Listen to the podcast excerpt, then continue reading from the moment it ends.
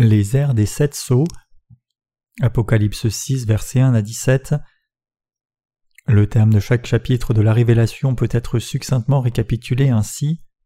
Chapitre 1 Le prologue de la parole de la Révélation. Chapitre 2 et 3 Lettres aux sept églises d'Asie. Chapitre 4 Jésus assis sur le trône de Dieu. Chapitre 5 Jésus intronisé dans le représentant de Dieu le Père. Chapitre 6 Les sept airs instaurés par Dieu. Chapitre 7 Ceux qui seront sauvés pendant la grande tribulation. Chapitre 8 Les trompettes qui sonnent les sept fléaux. Chapitre 9 Les fléaux du puissant fond. Chapitre 10 Quand l'enlèvement arrivera-t-il? Chapitre 11 Qui sont les deux oliviers et les deux prophètes Chapitre 12 L'Église de Dieu qui fera face à une grande souffrance. Chapitre 13 L'apparition de l'Antéchrist et le martyr des saints.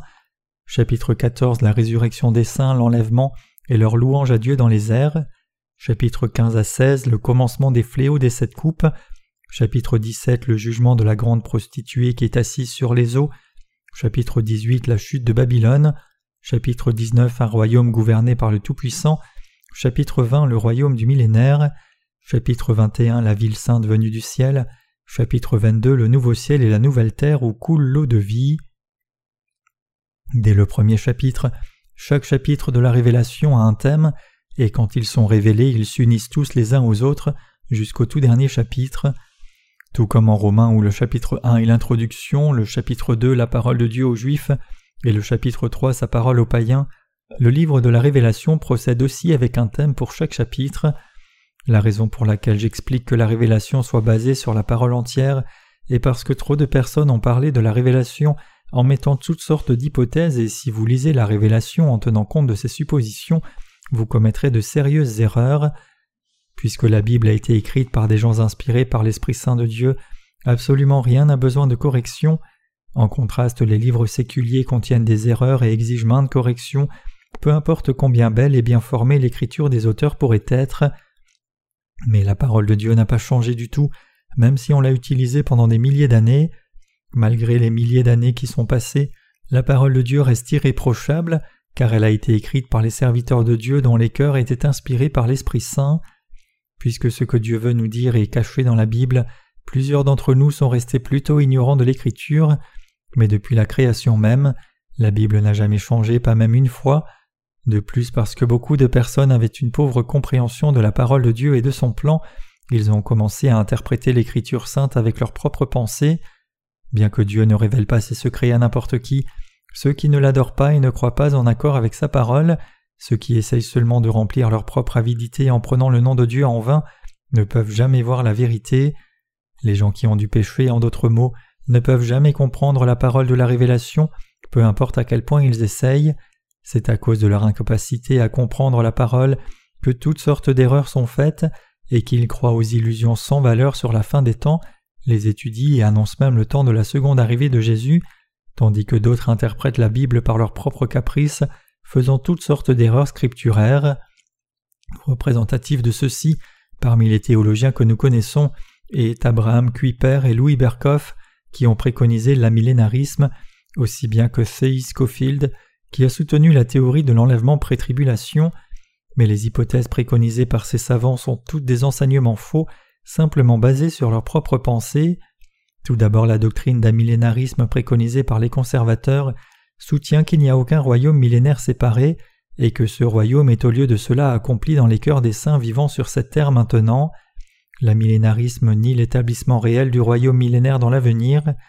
Cette hypothèse interprète le royaume millénaire en termes symboliques, considérant la période durant laquelle les saints vivaient jusqu'à celle du retour de Jésus-Christ comme la période du règne millénaire. Mais l'interprétation offerte par l'amillénarisme que le royaume millénaire est déjà réalisé dans les cœurs des saints sans la grande tribulation est profondément erroné. Même plus répandu dans le monde entier que l'amillénarisme, cependant, est la théorie de l'enlèvement pré-tribulation expliquée par Scofield. Mais ce dispensionnalisme a fini par changer le plan de Dieu lui-même. Dieu a projeté cette ère avant même de créer l'univers, et il a tout accompli selon son plan quand le temps s'est écoulé. Mais les ignorants du plan de Dieu révélé dans la Révélation 6 ont produit cette théorie défectueuse de l'enlèvement pré-tribulation. Ils soutiennent que le régénéré parmi les païens sera enlevé avant le début de la grande tribulation et que certains Israélites seront sauvés pendant la période des sept ans de la tribulation. Cette théorie reste une doctrine qui a jeté beaucoup de personnes dans une grande confusion. Si l'enlèvement des saints avait été prévu pour arriver avant la grande tribulation, comme revendiqué selon la théorie de l'enlèvement pré-tribulation, il n'y aurait eu ni persécution des saints ni leurs martyrs, comme mentionné dans Apocalypse 13. Les croyants en Jésus doivent donc sortir de cette doctrine de l'enlèvement pré-tribulation et préparer leur foi en croyant dans l'enlèvement au milieu de la grande tribulation. La parole de l'Apocalypse nous révèle comment Dieu mènera le monde selon la dispensation des sept ères. Nous devons regarder avec attention le plan des sept ères décidé par Dieu, comme il est dit dans Apocalypse 6. Les gens sont confondus et leur foi est chancelante parce qu'ils ne connaissent pas la vérité de ces sept ères de l'Écriture sainte. Nous devons donc croire dans ce qui est écrit dans l'Apocalypse 6 comme cela apparaît. Pour faire ainsi, nous devons croire à la parole secrète des sept ères témoignée par la Bible entière, plutôt que d'y penser en termes partiels en regardant seulement les petites parties éparses de l'Écriture sainte. De même que l'évangile de l'eau et de l'esprit est caché des gens, ainsi le sont les sept ères de Dieu. Bien que les savants bibliques aient essayé de comprendre la parole de l'Apocalypse, et y proposer beaucoup de théories en se concentrant sur leurs propres pensées, la parole de l'Apocalypse reste toujours très difficile à comprendre. C'est apparenté au fait que l'évangile de l'eau et de l'esprit a été caché jusqu'à présent. Mais les théories que les savants ont jusqu'ici inventées sur le retour de Christ, l'enlèvement des saints ou le royaume millénaire n'ont apporté aucun bénéfice à ceux qui croient en Jésus. Pour comprendre la parole de l'Apocalypse, il est absolument indispensable que nous comprenions le chapitre 6 ce chapitre est la clé pour résoudre et comprendre toute la parole de l'Apocalypse, mais avant que nous n'essayions de comprendre la parole entière de l'Apocalypse, il y a une chose que nous devons nous rappeler nous-mêmes. Il est impossible de comprendre l'Apocalypse sans avoir compris et cru l'évangile de l'eau et de l'esprit. Vous devez vous rendre compte que l'on peut comprendre la vérité de Dieu seulement quand on connaît et croit d'abord dans l'évangile de l'eau et de l'esprit.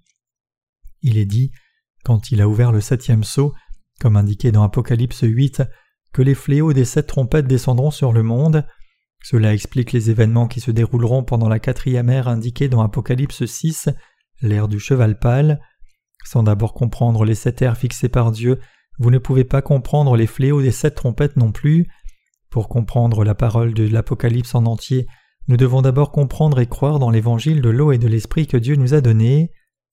La parole de Dieu dans Apocalypse 6 nous trace les grandes lignes de la conception globale que Dieu a dessinée quand il a créé l'humanité. Dieu a divisé le commencement et la fin de l'humanité en sept ères différentes.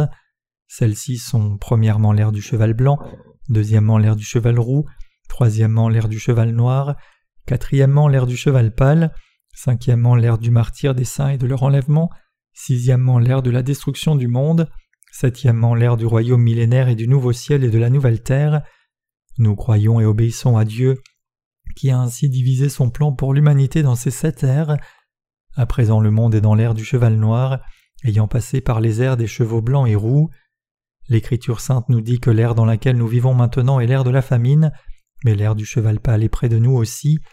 Avec l'arrivée de l'ère du cheval pâle commencera l'ère du martyr des saints, entrant dans la période de sept ans de la grande tribulation. Cette ère de tribulation et de martyr est l'ère du cheval pâle. Quand il ouvrit le quatrième sceau, j'entendis la voix du quatrième être vivant qui disait Viens. Je regardai et voici parut un cheval d'une couleur pâle. Celui qui le montait se nommait la mort et le séjour des morts l'accompagnait. Le pouvoir leur fut donné sur le quart de la terre pour faire périr les hommes par l'épée, par la famine, par la mortalité, par les bêtes sauvages de la terre. Le passage ici, le pouvoir leur fut donné sur le quart de la terre pour faire périr les hommes par l'épée, par la famine, par la mortalité et par les bêtes sauvages de la terre, indique que l'Antéchrist émergera pendant l'ère du cheval pâle et fera des saints des martyrs. Les événements qui se dérouleront pendant l'ère du cheval pâle sont reportés dans Apocalypse 8, versets 1 à 7. Quand il ouvrit le septième sceau, il y eut dans le ciel un silence d'environ une demi-heure, et je vis les sept anges qui se tiennent devant Dieu, et sept trompettes leur furent données, et un autre ange vint, et il se tint sur l'autel, ayant un encensoir d'or. On lui donna beaucoup de parfums afin qu'il les offrît avec les prières de tous les saints, sur l'autel d'or qui est devant le trône, la fumée des parfums monta avec les prières des saints de la main de l'ange devant Dieu, et l'ange prit l'encensoir, le remplit du feu de l'autel et le jeta sur la terre, et il eut des voix, des tonnerres, des éclairs et un tremblement de terre, et les sept anges qui avaient les sept trompettes se préparèrent à en sonner. Le premier sonna de la trompette, et il eut de la grêle et du feu mêlés de sang, qui furent jetés sur la terre, et le tiers de la terre fut brûlé, et le tiers des arbres fut brûlé, et toute herbe verte fut brûlée. Ce récit du fléau des sept trompettes dans Apocalypse 8 fournit une réitération détaillée de la vérité sur l'ère du cheval pâle illustrée dans Apocalypse 6. Cette parole nous explique en détail l'apparition de l'Antéchrist et le fléau des sept trompettes et des sept coupes qui se dérouleront pendant l'ère du cheval pâle. Les chapitres 4 et 5 d'autre part nous disent que Jésus-Christ régnera sur le monde et sur tout ce qui va venir, comme Dieu et le plan entier du Père sera accompli par Jésus-Christ. Nous découvrons ainsi par Apocalypse 4 et 5 combien puissant est Jésus et que Jésus-Christ est vraiment Dieu Tout-Puissant. Apocalypse 8 nous dit Et les sept anges qui avaient les sept trompettes se préparèrent à en sonner. Le premier sonna de la trompette et il y eut de la grêle et du feu mêlés de sang qui furent jetés sur la terre, et le tiers de la terre fut brûlé et le tiers des arbres fut brûlé, et toute herbe verte fut brûlée. Quand l'ère du cheval pâle viendra, un tiers des forêts du monde seront brûlées complètement et ce désastre sera même suivi par d'autres fléaux. Le fléau de la première trompette est un désastre qui enflammera complètement un tiers des arbres et un tiers de toute l'herbe. Quand ce désastre frappera le monde, les forêts restantes seront aussi dévastées par les effets du brouillard de la pollution venant d'un feu énorme faisant rage sur un tiers du monde, avec sa fumée bloquant le soleil de la terre. La récolte échouera et le monde entier sera jeté dans une grande famine et dans la privation. Dans cette ère de famine, le salaire d'un jour de travail achètera seulement un quart de mesure de blé ou trois quarts de mesure d'orge. Le monde fait maintenant face à l'arrivée imminente de cette famine extraordinaire et de cette privation. Cette famine mondiale entrera par les voies physiques et spirituelles. La famine spirituelle existe déjà dans le monde d'aujourd'hui. Les églises d'aujourd'hui sont remplies de chrétiens de nom, incapables de partager le pain spirituel et la vie de l'évangile de l'eau et de l'esprit avec le monde. Les gens dans le monde entier de l'Europe à l'Asie en passant par le continent américain, tous vivent maintenant dans l'ère de leur destruction. Peu de gens dans le christianisme d'aujourd'hui fournissent le pain spirituel pour alimenter les âmes affamées. Nous décrivons l'ère du cheval pâle comme l'ère de l'apparition de l'Antéchrist. Pendant cette période, des catastrophes naturelles feront que le pain et l'eau deviennent des matières premières rares, où chacun réussira à peine à survivre avec la grande famine. Bien que le monde continue avec les progrès scientifiques, le niveau de la vie tombera néanmoins dans une pauvreté extrême que l'on n'a jamais vue auparavant. Restera-t-il un désir de vivre pour les gens qui vivent dans un tel monde? Dans ce temps de tribulation, nous devrons tous embrasser notre martyr et glorifier Dieu en croyant à la parole de l'évangile de l'eau et de l'esprit. Les saints qui croient ainsi dans l'évangile de l'eau et de l'esprit donneront toute la gloire à Dieu avec leur martyr. Dieu à son tour soulèvera alors jusqu'au ciel ceux qui seront martyrs pour défendre leur foi et les invitera au souper des noces de l'agneau. L'apôtre Paul a dit qu'il était devenu le serviteur du royaume de Dieu. Les apôtres ont prêché l'évangile de l'eau et de l'esprit pour que beaucoup puissent entrer au royaume du millénaire. Pendant le temps de la grande tribulation, il y aura des gens parmi les Israélites qui seront aussi martyrisés et capturés pour leur croyance en Jésus. Les saints appartiendront ainsi à la période de la grande tribulation pendant l'ère du cheval pâle. Quand la grande tribulation viendra, Chacun dans ce monde cherchera quelqu'un qui pourra apporter l'ordre à ce monde sinistre. Ils languiront après quelqu'un qui pourra résoudre les problèmes amenés par les catastrophes naturelles et qui pourra résoudre les nombreux problèmes politiques, économiques et religieux auxquels ils font face. C'est à ce moment-là que l'Antéchrist apparaîtra. Récemment, un auteur japonais a écrit une série de livres appelés L'histoire des Romains, qui est avant tout un éloge aux empereurs romains. L'argument principal de l'auteur était que le monde aurait bientôt besoin d'un leader qui pourrait rétablir le pouvoir absolu. Beaucoup de personnes étaient aussi d'accord avec cela.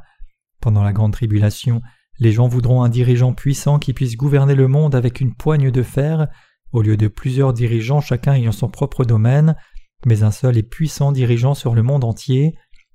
À présent, le monde est divisé dans beaucoup de nations et chacune a son propre leader, mais à la fin des temps les gens voudront un leader mondial charismatique qui pourra complètement résoudre leurs problèmes.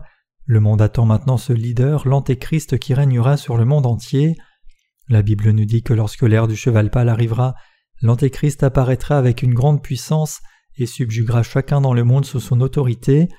La Bible nous dit aussi que lorsque cette ère du cheval pâle viendra, le feu s'abattra sur la terre et brûlera complètement un tiers des forêts du monde, et quand cette ère viendra, L'Antéchrist régnera sur le monde et personne ne sera capable d'acheter ou de vendre quelque chose sans sa marque.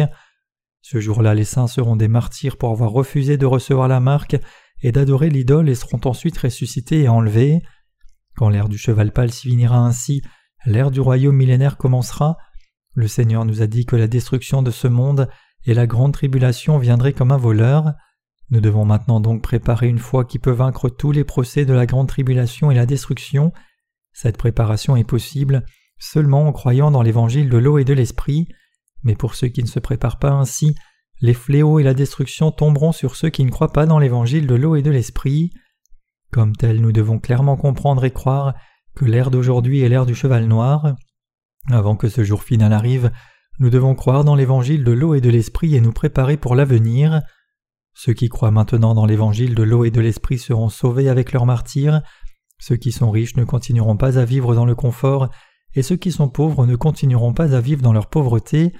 Donc nous ne devons être ni tristes ni vantards des choses qui nous arrivent maintenant, car nous croyons que l'ère du cheval pâle est imminente et que tous les saints seront alors probablement martyrisés. De temps en temps nous voyons certaines personnes autour de nous qui causent une grande confusion en analysant le temps du retour de Christ tout seul, en donnant leur propre jour et heure pour la seconde venue du Seigneur, et induisant en erreur beaucoup d'autres avec de telles revendications, mais le retour du Christ selon la Bible n'arrivera pas avant que la septième trompette ne retentisse, donc nous ne devons jamais faire l'erreur de calculer les paroles de la Bible et d'inventer notre propre date pour le retour du Seigneur. Nous devons aussi nous méfier de ceux qui prétendent avoir vu la date du retour du Christ dans leurs rêves ou leurs visions. Leurs rêves ne sont que des rêves, mais parce que Dieu nous a dit exactement quel est le temps de l'enlèvement dans sa parole, nous devons au lieu de cela croire dans sa parole. Quand l'ère du cheval pâle, la quatrième ère dans Apocalypse 6 arrivera, les martyrs émergeront avec les fléaux des sept trompettes, et la résurrection et l'enlèvement des saints se produiront. C'est important pour nous de nous rendre compte que nous vivons maintenant dans la troisième ère des sept ères instaurées par Dieu. Nous devons nous rendre compte que l'ère actuelle est l'ère du cheval noir. En faisant ainsi, nous pouvons désormais semer les graines de l'évangile de l'eau et de l'esprit, et en plantant les graines, nous serons capables de faire la moisson quand l'ère du cheval pâle viendra. Dans le monde naturel créé par Dieu, il y a quelques plantes qui peuvent germer, produire des fleurs et porter des fruits en seulement une semaine. Comme ces plantes du désert quand l'ère du cheval pâle arrivera, ceux qui seront sauvés en croyant dans l'évangile de l'eau et de l'esprit que nous prêchons maintenant seront également martyrisés, se joignant à nous lors de notre résurrection et de notre enlèvement que le Seigneur permettra pour nous. Dans l'ère de la tribulation, il y aura plus de personnes qui croiront dans l'évangile de l'eau et de l'esprit que maintenant. Il y aura plus de personnes, autrement dit, qui seront martyrisées pour leur foi dans l'évangile de l'eau et de l'esprit. La parole de l'Apocalypse ne se limite pas au salut des gens d'Israël. Si quelqu'un croit que la période de l'Apocalypse est réservée seulement pour les Israélites, il ou elle fait une erreur sérieuse. Pourquoi? Parce que dans les temps de l'Apocalypse qui viendront, beaucoup de païens seront sauvés en croyant dans l'évangile de l'eau et de l'esprit et seront martyrisés pour défendre leur foi. Si votre connaissance de l'Apocalypse est correcte ou non, cela peut faire une différence énorme dans votre foi. Vous devez comprendre donc que c'est simplement mauvais pour les chrétiens d'aujourd'hui de croire dans la doctrine de l'enlèvement pré-tribulation. La Bible nous dit que le martyr des saints viendra légèrement avant le milieu de la période de sept ans de la grande tribulation et que leur enlèvement arrivera peu de temps après cela. Nous devons comprendre l'Apocalypse comme c'est écrit, chapitre par chapitre, verset par verset, dans l'évangile de l'eau et de l'esprit. En faisant ainsi, nous pouvons avoir la connaissance correcte de la parole de l'Apocalypse. Apocalypse 7 nous dit que d'innombrables gens parmi les païens seront aussi sauvés par leur foi et seront des martyrs pour leur foi. Nous devons croire dans la Bible, mais pas comme c'est écrit dans la théorie de l'enlèvement pré-tribulation, ni dans celle de l'enlèvement post-tribulation, ni dans l'amillénarisme, mais dans les sept ères instaurées par Dieu. Le chapitre 1 de l'Apocalypse est l'introduction, les chapitres 2 et 3 parlent du martyr des saints, et le chapitre 4 nous dit que Jésus-Christ est Dieu qui est assis sur le trône de Dieu. Le chapitre 5 nous montre comment Jésus accomplira le plan de Dieu le Père, et le chapitre 6 fournit le plan complet des sept ères projetés par Dieu. Tous ces plans sont résolus dans l'Apocalypse. Comme l'Apocalypse nous le dit, bénis soient les morts qui sont morts dans le Seigneur. Dorénavant les saints vivent dans l'espoir de la résurrection et du royaume millénaire. Apocalypse 8 versets 10 à 11 décrit un autre fléau. Le troisième ange sonna de la trompette, et il tomba du ciel une grande étoile ardente comme un flambeau, et elle tomba sur le tiers des fleuves et sur les sources des eaux. Le nom de cette étoile est absinthe, et le tiers des eaux furent changés en absinthe, et beaucoup d'hommes moururent par les eaux parce qu'elles étaient devenues amères. Il est dit ici que cette fois une grande étoile brûlant comme une torche est tombée sur les rivières et les ruisseaux. Cette grande étoile brûlant comme une torche se réfère à une comète. Comme le ciel sera secoué, les étoiles entreront en collision entre elles et leurs flagments tomberont sur la terre. Apocalypse 8, versets 12 à 13 continue avec un autre fléau. Le quatrième ange sonna de la trompette et le tiers du soleil fut frappé, et le tiers de la lune et le tiers des étoiles, afin que le tiers en fût obscurci, et que le jour perdit un tiers de sa clarté, et la nuit de même. Je regardai et j'entendis un aigle qui volait au milieu du ciel, disant d'une voix forte Malheur, malheur, malheur aux habitants de la terre à cause des autres sons de la trompette des trois anges qui vont sonner. Cela nous dit qu'un tiers du monde sera obscurci de jour comme de nuit. Quand les fléaux des sept trompettes commenceront ainsi, vous et moi devrons certainement vivre là-dedans, mais les saints vivants seront bientôt martyrisés et ils vaincront Satan avec leur foi. Si vous connaissez clairement les sept terres révélées dans Apocalypse 6, vous aurez aussi une claire connaissance de ce que vous devez faire et de quel genre de foi vous avez besoin dans l'ère actuelle. Parce que ceux qui croient dans l'évangile de l'eau et de l'esprit doivent être des martyrs dans l'ère de l'Apocalypse, ils devront affronter cette ère avec leur espoir pour le royaume de Dieu. En vivant dans ce monde, les saints doivent se préparer pour leur martyr lors de la fin des temps avec leur foi, et ils doivent travailler fort à étendre le royaume de Dieu en répandant leur foi. Connaissez-vous et croyez-vous cette ère instaurée par Dieu? Pouvez-vous discerner que nous vivons maintenant dans l'ère du cheval noir? Si vous ne connaissez pas ni ne croyez dans l'évangile de l'eau et de l'esprit maintenant, vous ne serez pas capable de vous échapper des tribulations qui descendront sur terre. Vous devez donc vous y préparer tout de suite. Pour avoir la foi qui peut surmonter les tribulations, vous devez d'abord être racheté de tous vos péchés en croyant dans l'évangile de l'eau et de l'esprit, et en vous préparant à entrer et à vivre dans le royaume millénaire en recevant l'Esprit Saint comme cadeau. Préparez-vous maintenant. Si vous avez l'intention de remettre à plus tard et de croire dans l'évangile de l'eau et l'esprit seulement quand les fléaux des sept trompettes arriveront, vous ferez face à beaucoup de tribulations. C'est mon espérance et ma prière que vous croyiez dans l'évangile de l'eau et de l'esprit dès maintenant, que vous naissiez de nouveau et préparez votre avenir comme peuple de Dieu. Les sept ères instaurées par Dieu. 1. Cheval blanc, l'ère du commencement et de la continuité de l'évangile de l'eau et de l'esprit. 2. Cheval roux, l'abolition de la paix avec l'apparition de l'ère de Satan. 3. Cheval noir, l'ère de la famine physique et spirituelle, l'ère présente. 4. Cheval pâle, l'ère du martyr des saints avec l'apparition de l'Antéchrist. 5. L'ère de la résurrection des saints, de l'enlèvement et du repas de noces de l'agneau. 6 l'ère de la destruction du premier monde, 7. l'ère du royaume millénaire et du nouveau ciel et de la nouvelle terre gouvernée par le Seigneur et ses saints. Voilà les sept ères instaurées par Dieu. Ceux qui connaissent ces ères clairement et croient dans l'évangile de l'eau et de l'esprit sont ceux qui ont préparé leur foi pour vivre la fin des temps. J'espère et prie pour que vous aussi soyez capables de discerner ces ères de la vraie foi voulue par Dieu.